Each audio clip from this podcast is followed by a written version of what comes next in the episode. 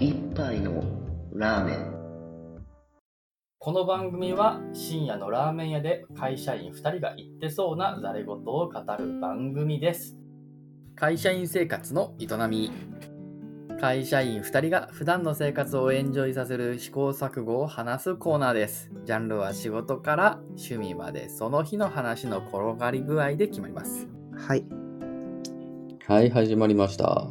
じゃあ今回は、えーまだうん1話しか他のアニメとかドラマとかが放送されてない中、無茶ぶりで1話だけ語ってもらうっていうことをやると。かなり無茶ぶりだね。そうだね。で、しかもまだ私の方が見てないもので、えーですね。じゃあ、今期、はい秋アニメ、10月からやってるアニメでの、うん私の一押し一つだけ押していこうか。はい。私ね、ボッチザロックってアニメがね、面白いと思ってる。いいいと思う。これねはい。あの、多分、キカさんに分かりやすく言うと、キララ枠ですというのが一番刺さる表現なんじゃないかなと思う。うん実際これは原作がしかしキララかどうかとかあんまりちゃんと調べてなかったけど、いや、原作キララ、キララ。僕あの、スタッフロール見るの結構好きなんだけど、エンディングのスタッフロール見たら普通に原作キララマックスって書いてあったんで、マックスね。はい。キララじゃない。キララ無印ではないんですよ。そこだから区別しないとそうそうなのそうなのきそれキララ枠って言わないの？あ、いや、言うけど、言うけど。あの、キララはもう、うんあの文系が多いから、こう、本、あの、本本家じゃないの。本家あの、フォワードでもなければ、まあ、はい、そんな感じ。はい。多分、えっと、軽音っていうすごく、あの、でっかいうんやつが、あ、この、このボッチザロックって、まあ名前の通りロックで、あの、音楽系の漫画なんですよ。はい。女の子がバンドを組むっていう話。なんだけど、うん、ガールズバンドを組むっていうお話なんだけど、あの、本家のキララにはもっとでっかい、あの、軽音というやばいコンテンツがいて、そいつには勝負できないと思うから、本家には勝負で、あの、乗らないですね、こいつ絶対。いや、どうでしょうね。なんちゅうのね、軽音が、もうアニメ化されてる？いや、そん、今え？それ、いや違うね。え、じゃあどういう意味？それ。え軽軽音っていうのが漫画として連載されてたでしょ？ああ、そういう意味か、単純に。はい、そうですね。あれ、キララじゃなかったっけ？まあ、それはキララはキララやけど、うんで、あの、キララ、同じ、全く同じ雑誌に、同系統の漫画って基本載らないでしょ？って言ってるだけ。ああ、そういうことね。はい。はい。うんで、えーキララに限ってはあんまりそういう傾向は、ああ、いや、まあ、はい。ないのか。ないんだったら、これはもう忘れてくださいって話だけど。まあ、大体なんかみんな喫茶店とか出てくるから、ああ、まあいい。はい。ああ、続けよう。はい。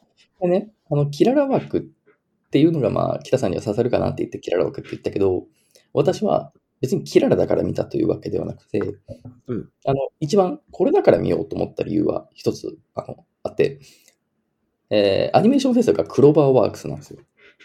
それどこやったっけ？えっと、なんか有名なのが確かに、あこうね、あのーオーバーワーククローバーワークスは、多分有名なのは4月は君の嘘とかじゃなかったっけな？まあ、一般的に受けたものっていうので言うと、その辺、4月は君の嘘はあの時はまだ A1 ピクチャー名義だったかな。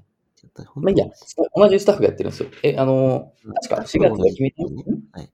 スタッフは同じってことね。はい。4月は君の嘘は A1 ピクチャーが作ってて、で、そのスタッフが独立したのがクローバーワークスだった気がする。そうなんだ。だから、まあ大体あの、それなりに質のいいものを作り上げるよっていうのはなんとなく想像できたんじゃないかなと思ってほしいんだけど、そういうの伝わってほしい。確かにそうね、なんか作品見る感じだと、うん。例えばなんか作画崩壊で問題になったとか、そういうのは特になさそうね。タイトルあ見てもそう。だえっと、ウィットスタジオと、あの、進撃の巨人1から3期までを作ってたウィットスタジオと共同ではあるんだけど、スパイファミリーもクローバーワークスが作ってる。そうね。っていう時点でまあ、そうね。安定してそうっていう印象がある。あちなみにこのシャドウハウスってやつも、そうね。どのシャドウハウス？シャドウハウスってアニメ1個しかないと思う。あはいはい。えっと、あ、今、クローバーワークスのウェブサイトかなんか見てるのね？あそうまあいいや。はい。とにかくまあ、そんなにまあ、アニメ制作会社としても悪くなさそうだっていうところ。はいか。なり僕は好きなアニメを作る会社さんかなと思って見たっていうのが導入だった。実際、あの、すごく出来はいいかなっていう気は、ちょっと上から目線だけど、僕は感じましたと。うん。え、うんどういう話なのよ？話としてはね、ボッチ・ザ・ロックってタイトルの通りですね。あの、ボッチです、主人公は。うん。俺、名前からしてひどいんだよ。一人って名前なんだよ。あなんかそんなんやったな。あはい。ご後藤ひとりちゃんが主人公で、こいつは、あの、もともとコミュ障です。すごく人見知りしてて、その時に、えー、コミュ障をどうすればいいんだろうと、中学生の頃に思うわけですよ。ひとりちゃんは。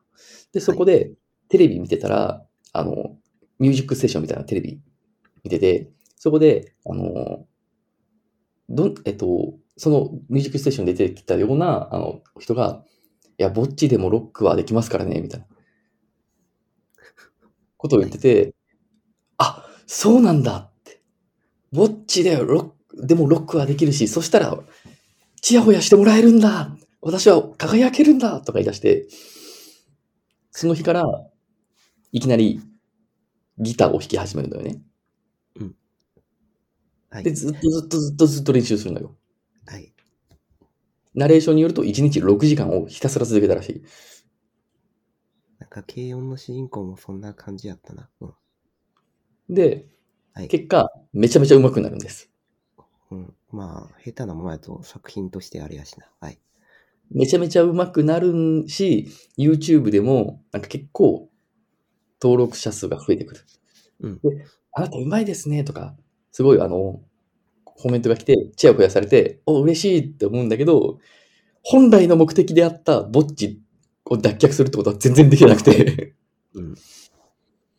で、えーそれを、全然できてないじゃない、クソーって言って高校生に上がった後も、なんかギターを担いだりとかして、私ギター弾けるんだぜアピールみたいなことをするんだけど、誰からも相手にされないと。うんしょぼーんってやってる時に、こ公園でずっとこう、なんかリストラされたサラリーマンみたいな感じでギターを担いで、私どうしようみたいなこと言ってたら、声かけ、ようやくそうやって声かその状態になった時に声かけられて、で、あの、私の今バンドでギターいなくなっちゃったんで、今日だけでいいから参加してくださいって言われるわけよね。うんで、あの、ぼっちだから久々に声出したっていうことで、あの、全然断れないんですよ。はい。なるほど。で、え、え、え、え、あ、あ、あって言ったら、あの、とりあえず来て来てとか言われて、すごい、あの、誘ってきた子はイケイケな子で、で、ひとりちゃんはそれを全然断れないまま、ついていって、ひ弾く羽目になると。うんで、そこでひ、あの、スキルは高いからって思いきや、人とセッションしたのは初めてなので、全然何も弾けなかったっていう。ああ。というのが1話かな。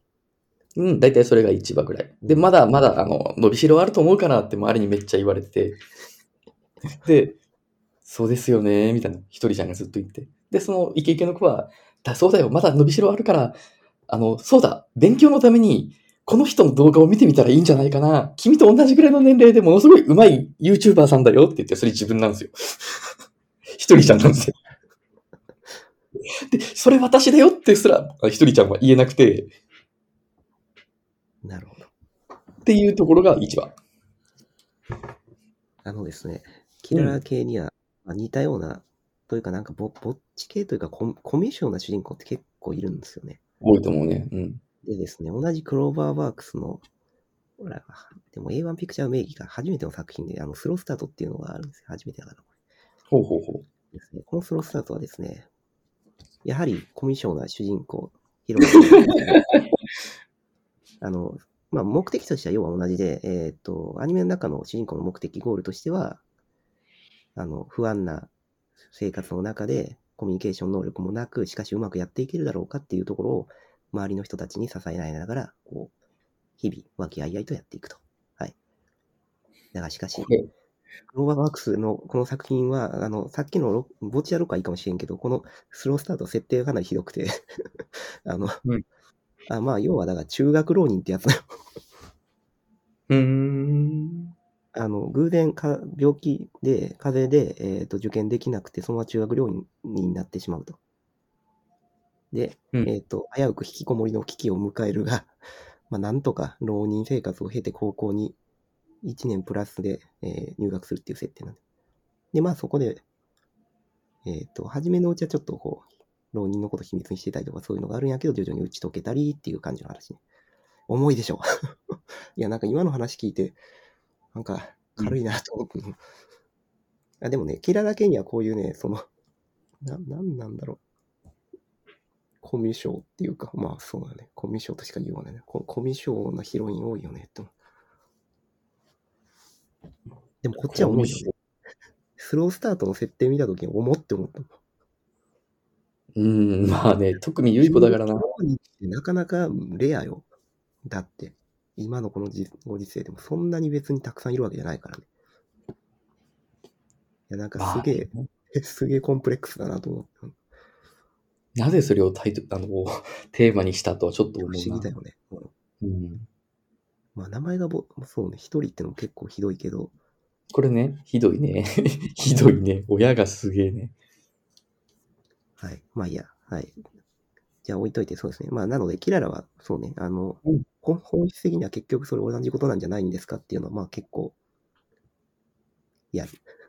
さっき言ったその、うん。コミュ障が頑張って友達作ってう打ち解け合う。あ、だけど、全然違うと思ったのは、まあ、それでひとまとめにするとあまりにも大げさ、あ大大雑把すぎるけど、まあ、今のやつはそうだね。あの、主人公には能力があるんだね。ああ、スロースタートないんだ。ない、ないからこんなことになったんだけど、中学、中学。悲しいやん。いや、なんか、ああ、そのキララの中でもそうか、なんかヒロインを並べると、その、低、底辺ヒロインとか、そういう能力値でなんか順位ができそうで嫌だなと思聞いてて思った。やだなうん。まあ、いいや。えっ、と、で、ちょっと話も、そうね。なので、今の話を聞くと、なものすごい、あれだよね、軽いノリで、能力もしかもあって、あだけど、コミュ障っていうところは、まあ、解決する問題の課題として置くのね、作品の中に。あんまり解決しようとしてる感じもしなかったけどな。まあ、なんかちょっと4番の、笑いのノリみたいな。うんうん。なんかね、一応、うん、ロックを始めた、ギターを始めた呼び水として使ったけども、うん今後このひとりちゃんは、ぼっちを解消するつもりがあるのかって言われると、どうだろうねって思うような感じの印象を抱くわけです。まあ、これあれ、引き寄せの法則みたいなもんやから。あの、勝手にメンバーが集まって、シューってこう磁石のように、あの、話が進むと集まってくる。ああ、まあまあね。引き寄せの法則ね。引き寄せの、キララ引き寄せの法則。あるいは、スタンド使いは呼び合う。惹かれ合うと。うん。まあ、なので、はい。心配しなくても、あの、ヒロインは今後仲間に恵まれますよっていうのは確定してるんやけど、まあ、そ、それは良しとして、それは良しとしてそうですね。うん。なんかこういう作品が好きだっていうのはやっぱりあれなのかね？なんか、あの、よ世の中にはコンプレックスを持ってる人がたくさんいるってことなのかな？かもしれないし、うんあの、コンプレックスがある人を見て、まあ自分が安心するというか、街角魔族。癒しなのか。だからやっぱりそういう話なのかなと思って、そうね、うん。なんかどっちかなんだろうなっていうのは、だから、こういうコミュニ、コミュ障系のキララ作品にファンがつくっていうのは、そのファンの心理としては、そうね、あの、だから、あれですよね、その身分制じゃないけど、その江戸時代のその、ちょっとこう下の階、あの、死の交渉のあれがいて、なんか下がどんどんあるから、お前らまだええ方やでっていう、そういう慰めの意味で 導入されてるのか、それとも、それとも単に感情移入してる方のタイプなのか、まあ、どっちの方が多いんだろうな。わかんないな、これ。すごいクソリプかますと、死の交渉って実際はなかったんじゃないかあ、って言われてたね、前。うん。まあいいや、クソリプだわ。で、うーん、そうだね。じゃあ、インドのま方に変える。うんインドはあるからね。カーストあ、あ、イ制ンドはね。はいはい。バイシャスとゾラクシャトリやってね。まあ、えーね、感情移入はするかなどどっちかっていうと、うんおそらく後者なんだろうなって、あ少なくともボッチャロックに限っては、これなんかツイッターとかでもなんか確かに見てるみたいなのをちらちら目にしたりはしたんだけど、うん。おそらく後者の方かなと思ったのは、まあ一つ理由としては、その、てか願望に近いのかなこれ、だから能力があるじゃないこの人。うん。この一人さんはさ、うん。うん。うんとても能力がある。とてもうん有能であると。うんうん。しかし、コミュニケーション能力が不足していることで、過度な緊張、人前に立つ時の感情によって、うまいこと自分を発揮することができていない。うん。私はまだ本気を出していない。っうん。ていうノリをね。うがった見方をするとそうなのかな。すごい歪った見方をすると、そう。だから私はまだ本気出してないんだけど、本当は自分には隠された能力があって、それが出し切れてないだけなんだからねっていう話だよね。ま あ、って考えると、なんかその主人公に対して、まあ、やっぱり願望というか、まあ願望っていう意味でもでも、その下に見るというよりかは、おそらくはその主人公との間の絆としては多分同一視の方なんだろうなという気はする。うんうん。うん。まあだけど大半の場合は、このボッチ・ザ・ロックではなくて、みんなスロースタートの主人公の方に近いんじゃないのかっていう気がしちゃうけどね。それはもう、特に、コメントをしないよけど。いや、だからそんなだってさ、ここの YouTube、売れっ子 YouTuber でみたいな特殊能力はみんな持ってないじゃん。だからみんな普通じゃん。なんだろうな。なんだろうな。全然違った角度から話すけど、物語の面白さってギャップだとは思うんですよ。うんなので、あの、このおコミュ障っていうのと連想されるものと、ギターがめっちゃうまいよってものの連想されるものあると思うんだけど、はいそれが同居してるっていうのはあまり通常じゃないんですよ。ギャップが大きいんですよギ。ャップだね。ギャップ萌えだね。はい。ここが面白いってだけの話だと僕は思ってんだけど。そうでしょうね。うん。いや、ちょっとそこは、そうですね。はい。うがった見方をしない。普通に考えればそうね。だから、単純に組み合わせることがない X と Y っていうのを掛け算してるだけっていう、そういう話だからね。で、欠点がある方が、まあ、なんだろうね、親近感が湧くというか、人気キャラにはなりがちだよねとは思う。うん。でもその欠点の部分がコミュ障である理由っていうのは、やっぱりコミュ障みたいなあ、なるほど。ものの方がう、だ弱点にも選び方があるわけじゃない。だからなるほど、例えばなるほど昔のさ。ヒーローとかだ、ヒーロー、ヒロインなんでもいいけどさ、その、例えば、女兄弟、男兄弟がいて、異性がとても嫌いとか、そういう設定でも別にいいわけじゃない？弱点。なるほど、なるほど。だからバンドが組めないとか、その、うんだけど、あえて、それ、コミュ障、見たことあるな。まあいいや、ごめん。はい。だけど、コミュ障にするんだよ、それを。っていうところはなんかこう、あ、最近はこういうのが受けるんだなって、こう、ちょっと深読みしてしまうっていう ところですね。はい。いや、みんなだから最近コミュニケーション不全に陥って、陥ってるのかもしれない。え、じゃあ何？そうか。あ、いや。でも、こんな嫌な話はやめよう。だから、とにかく見てみて、どう思ったかでいいってこと。うん。あの、ただ、えっとね、コミュニケーション不全みたいなところをうん、すごくコミカルに描いているので、まあ、じゃないと見てくれないからね。あれ？ちょっと。なんか、そうか。なんだろうな、あるある感を感じて笑いを呼んでる？うんって。いうところがあるのかな。お女兄弟、男兄弟のせいでバンドが組めないとかだったら、これ、視聴者からするとあるある感多分ないと思うので、ないのかね？わかんないけど。最近は多いんじゃね？兄弟姉妹が多いっていう家族自体が減ってるからね。そのあるある感があるのはう、んやっぱりコミュニとかコミュニケーション不全。だから、北さんと同じ結論に至るんだけど、まあ、みんなコミュ障ってことになってまうよ。みんな、みんなこ、あの、慢性的なコミュ障というよりかは、コミュ障感を感じたことがある瞬間うんがみんなもある。なるほど。つまり、オタクはコミュ障ってことね。飛んだな。でもここら辺ぐるぐる回る空中戦しか始まらない気がするが、そうだ。もういいか。はい。もういいね。あそうね。はい、わかった。じゃあ、そうね。だから、街角魔族と同じなのだよね。なんか、うん、あの、多分ね、ボッチザロックが好きですって人を集めたのと、うんバチカノ魔族が好きですって人を集めたら、半分ぐらいは被ると思う。うん。まあ、同じキララってことで結構ね、キララ系って、なんか、あんまり喧嘩しないイメージがあるけどね。でもまあ、そうね。まあ、ちょっとフォフォワードのファンとかはちょっと若干、あれやけど、まあ、違う。まあ、はい。うん。なので、まあそうだよね。だって街角マークも結局同じだもんね。まああっちはもっと深刻やけどね。あっちはもっとこう、光と闇のうん、諸々が、うんいろいろそう抱えてる、あの、因縁がやばいっていうのと、はあるけど、だけど主人公の潜在能力はやばくて、だけど、うんポンコツだよね。はじめ。